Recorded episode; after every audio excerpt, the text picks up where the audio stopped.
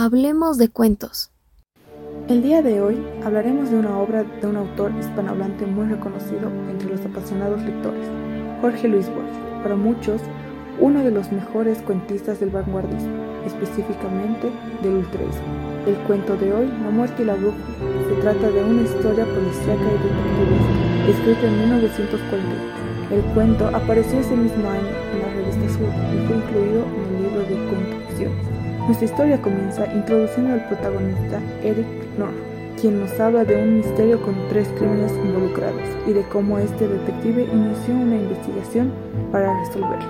El primer crimen sucede en el hotel Du Nord, donde un doctor llamado Marcelo Yarmolinsky es asesinado, específicamente el 3 de diciembre. Norro y su compañero Franz Treviranus llegaron a la escena, la única pista concreta era una frase ubicada en la máquina de escribir. La primera letra del nombre ha sido articulada. Conforme la historia se desarrolla, ocurren dos crímenes más.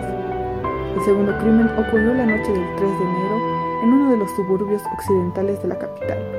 Un hombre había sido asesinado por un puñal clavado en su pecho. Cuando los policías llegaron, identificaron al cadáver. Se trataba de un hombre llamado Daniel Simón Abecedo, Junto a él había otra frase escrita en tiza que decía la segunda letra del nombre ha sido articulada. El tercer crimen ocurre un mes después, en la noche 3 de febrero. Esta vez no trató de un asesinato, sino de un posible secuestro. Un tal Hinsberg había llamado desde Liverpool House. Ambos policías se dirigieron al lugar. Dos ebrios arquilines hablaron con el sujeto. Parecían ser amigos. Se lo llevaron a una habitación y después los tres salieron alcoholizados y Hinsberg se fue ya con ellos, en un auto. Uno de esos arquelines escribió en una pizarra la siguiente frase. La última de las letras del nombre ha sido articulada. Ya al final de la historia, en la noche del primero de marzo, Treviranus recibió un sobre que aseguraba que el 3 de marzo no habría un crimen, ya que los otros tres puntos donde se realizaron los crímenes formaban un triángulo equilátero.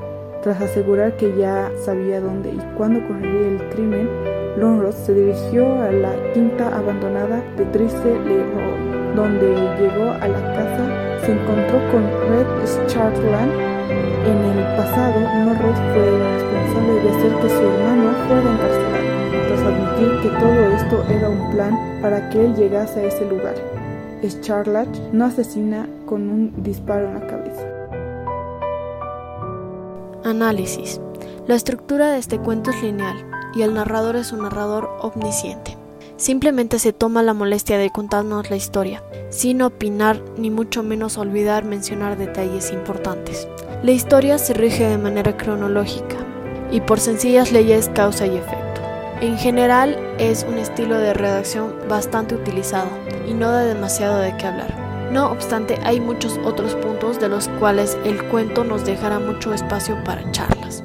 Como primer punto, tenemos las características del ultraísmo en el cuento. Por ejemplo, en este cuento tenemos un uso frecuente de las metáforas, no necesariamente encontradas de manera literal, como la búsqueda de Dios. Estas metáforas están escondidas a lo largo de la historia con pequeñas cosas que el autor pone y no son vistas de manera literal en el cuento.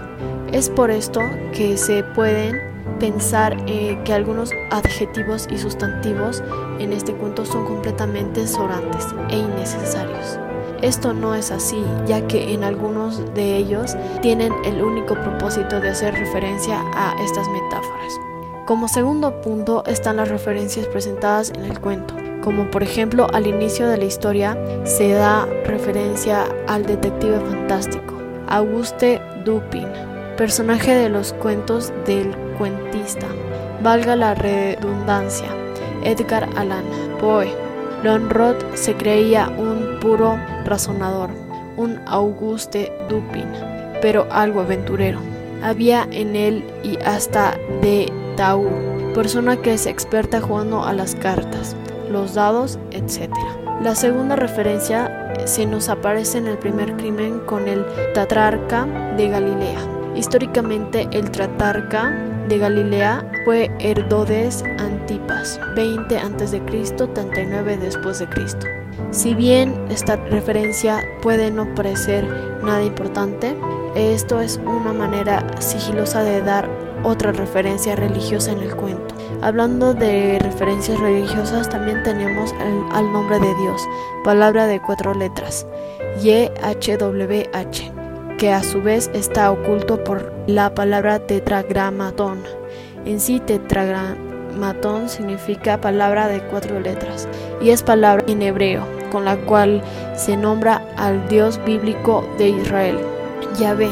Estas son a su vez las referencias religiosas más presentes en el cuento, y tratar de explicar todas sus bases tomaría mucho tiempo, tiempo que por desgracia no tenemos. Opinión.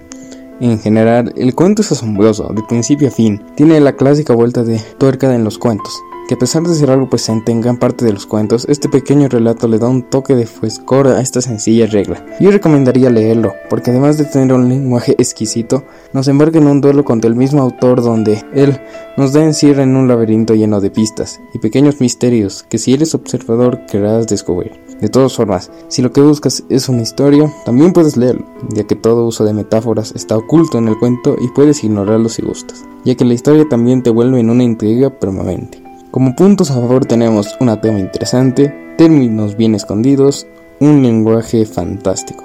Como puntos negativos puede estar el hecho de que no esté diseñada para todo público. En sí, no cualquiera puede disfrutar cualquier clase de literatura. Más que eso, no fui capaz de encontrar más puntos negativos. En general, esta es una obra maestra de la cuentística de Borges y si estás interesado en este cuento deberías darle un vistazo al libro de cuentos ficciones, que tiene algunos de los mejores cuentos de Borges. Si es el caso del contrario y te interesa descubrir al autor, este podría ser un comienzo absolutamente fantástico.